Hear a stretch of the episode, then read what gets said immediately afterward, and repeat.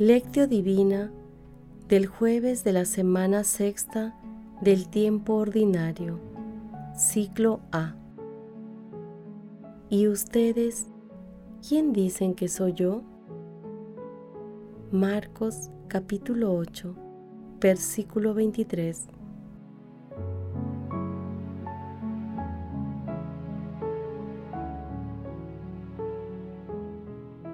Oración inicial.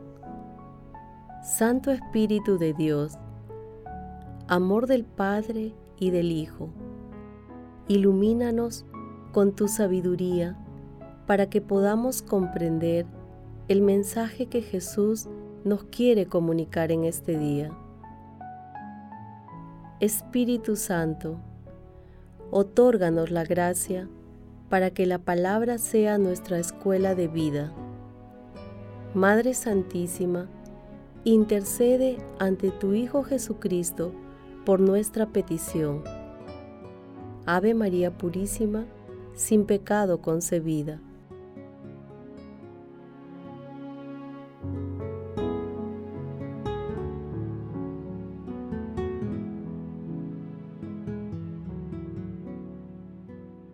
Paso 1. Lectura. Lectura del Santo Evangelio según San Marcos, capítulo 8, versículos del 27 al 33. En aquel tiempo, Jesús y sus discípulos se dirigieron a los pueblos de Cesarea de Filipo. Por el camino, preguntó a sus discípulos, ¿quién dice la gente que soy yo? Ellos le contestaron, algunos dicen que eres Juan Bautista, otros Elías y otros uno de los profetas. Entonces él les preguntó, ¿y ustedes? ¿Quién dicen que soy yo? Pedro le contestó, Tú eres el Mesías. Jesús les ordenó que no hablaran a nadie sobre eso. Y empezó a instruirlos. El Hijo del Hombre tiene que padecer mucho, tiene que ser condenado por los ancianos, sumos sacerdotes y escribas, ser ejecutado y resucitar a los tres días. Se los explicaba con toda claridad. Entonces Pedro lo llevó aparte y se puso a increparlo. Se volvió y de cara a los discípulos increpó a Pedro. Quítate de mi vista, Satanás. Tú piensas como los hombres, no como Dios. Palabra del Señor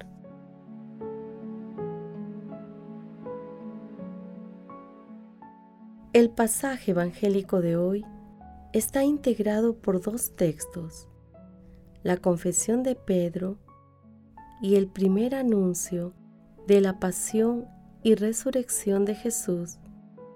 Se encuentran luego del texto ceguera de los discípulos. Estos textos también están integrados en el capítulo 16 de Mateo, entre los versículos 13 y 23, y el capítulo 9 de Lucas, entre los versículos 18 y 22. Cesarea de Filipo es testigo de un momento central en el itinerario misionero de Jesús mientras la multitud sigue sin identificar quién es Jesús, los discípulos dan un paso adelante al confesar que es el Mesías. Al vincular la reflexión con el texto previo, ceguera de los discípulos, la confesión de Pedro representa el modelo de la sanación de la ceguera de los propios discípulos. Aun cuando falta la luz pascual que pronto llegará. Jesús inicia una catequesis particular dirigida a sus discípulos. Por ello les pregunta, ¿qué piensa la gente respecto a él? Todos lo consideran entre las personas que tienen una relación especialísima con Dios. Pedro, inspirado por Dios Padre, reconoce a Jesús como el Mesías, como el Hijo de Dios vivo. En el Evangelio de Mateo, Jesús lo designa como la piedra fundacional de la iglesia. De esta manera, Pedro, tan frágil como nosotros, se convirtió en el primer papa por la gracia de Dios. Como afirma Veda el Venerable, la identidad humana de Jesús era declarada por una voz divina, mientras que su identidad divina era manifestada mediante una voz humana.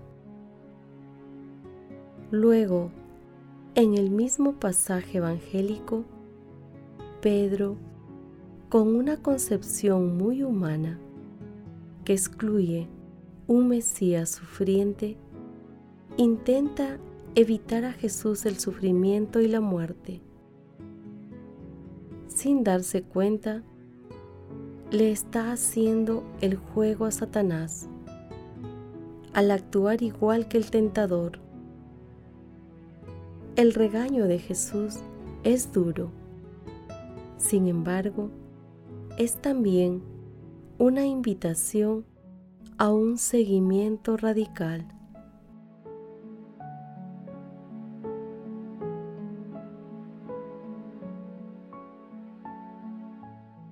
Paso 2. Meditación.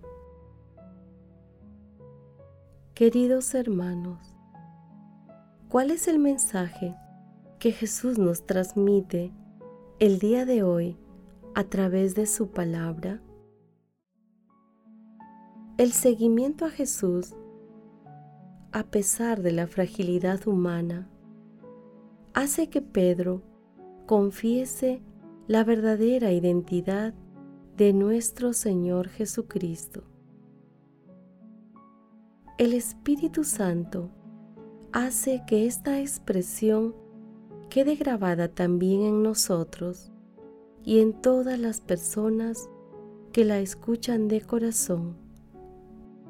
San Pedro es una muestra de cómo nuestro Señor hace maravillas a través de quienes se entregan al servicio de Dios. En los tiempos actuales, muchas veces nosotros le hacemos el juego al tentador cuando no queremos cargar nuestra cruz e incluso por la fatiga y el desánimo que experimentamos al no confiar en nuestro Señor Jesucristo, consideramos que la cruz no forma parte de nuestra vida. Nosotros también, nosotros también estamos llamados a ser apóstoles de nuestro Señor Jesucristo. Asumamos decididamente este maravilloso desafío con decisión y entrega. Hermanos, meditando el pasaje evangélico del día de hoy, respondamos, ¿es Jesús para nosotros el Mesías, el Hijo de Dios vivo? ¿Seguimos a Jesús de manera decidida? Que las respuestas a estas preguntas nos ayuden a comprender que el objetivo final de nuestra vida es la gloria que se alcanza solo en compañía de nuestro Señor Jesucristo. Jesús nos ama.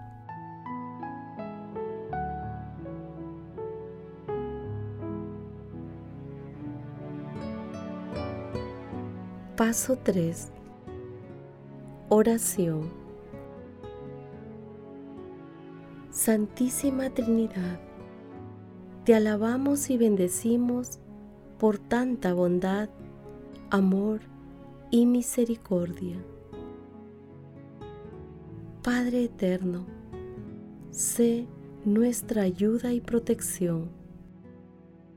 Asiste a los atribulados compadécete de los humildes, levanta a los caídos, muéstrate a los necesitados,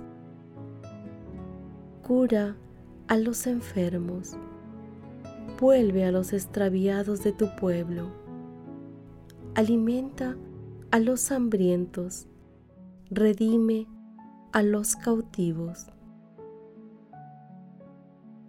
que todas las naciones conozcan que tú eres Dios Padre, que nuestro Señor Jesucristo es tu Hijo y nosotros tu pueblo, las ovejas de tu rebaño.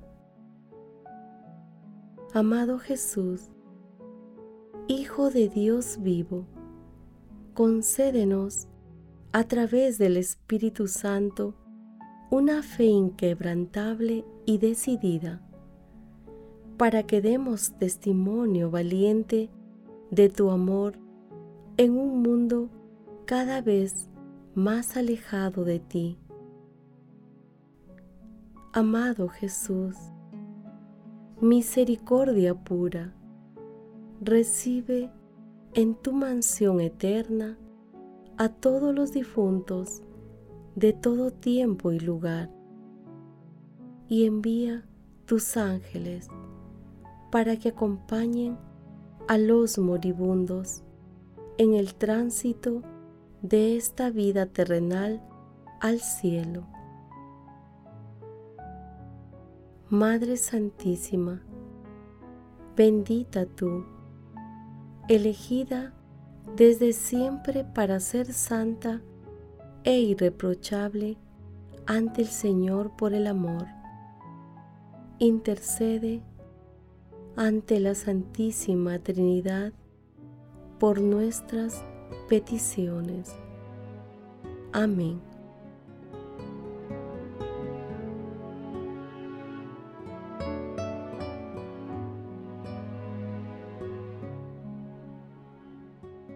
Paso 4 contemplación y acción. Amado Señor Jesús, tú eres el Mesías, el Hijo de Dios vivo. Hermanos, contemplemos a nuestro Señor Jesucristo con un texto de Jean Vanier.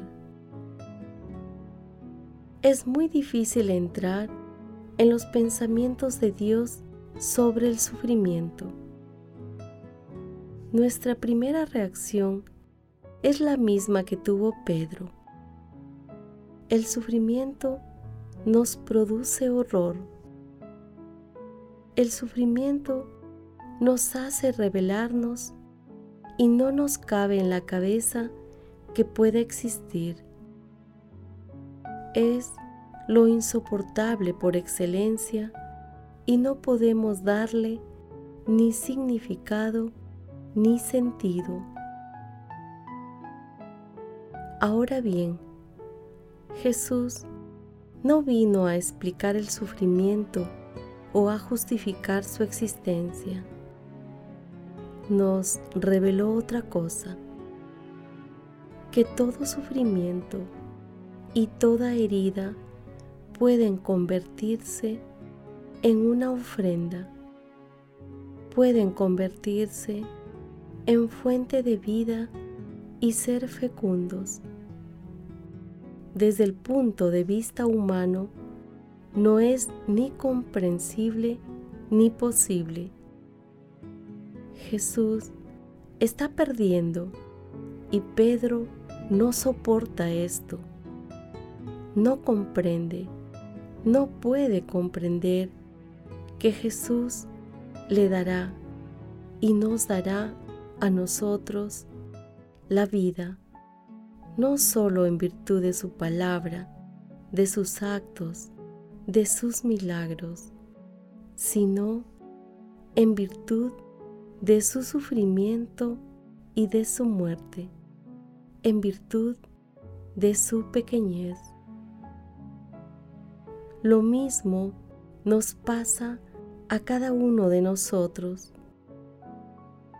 Debemos aprender a realizar este paso, a comprender que el bendecido por Dios no es solo el que lleva a un buen fin lo que ha empezado, sino también el que vive el fracaso con confianza.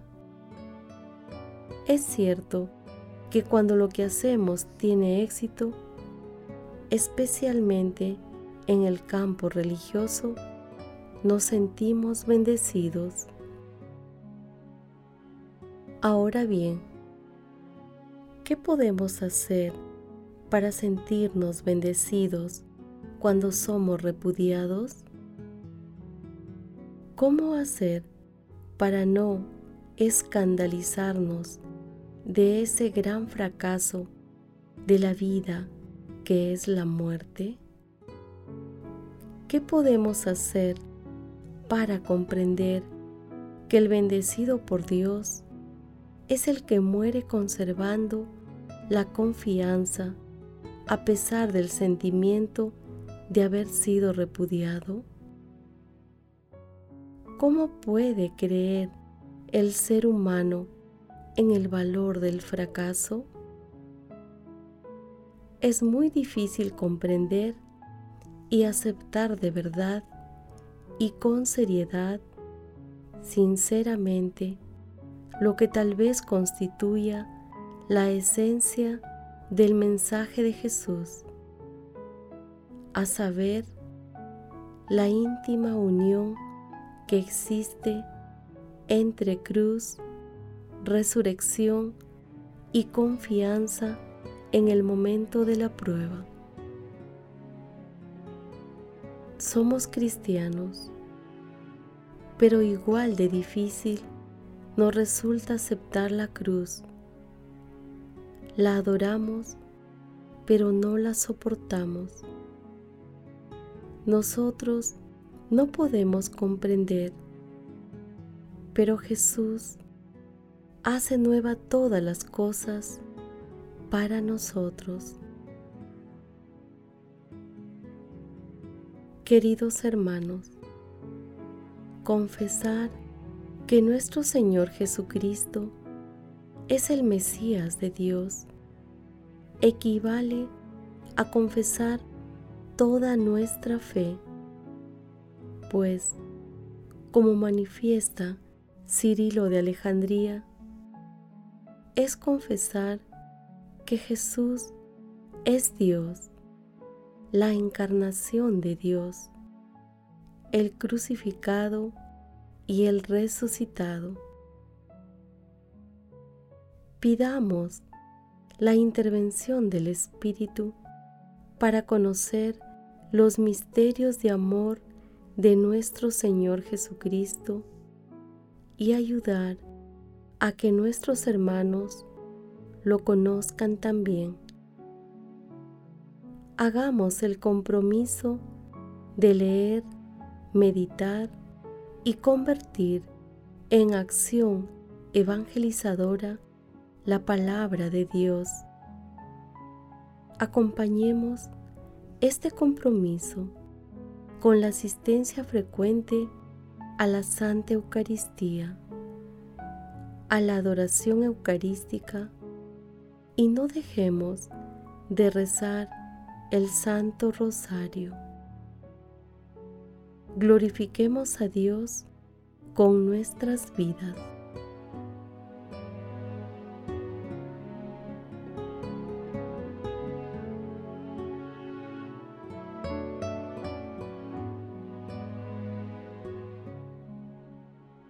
Oración final.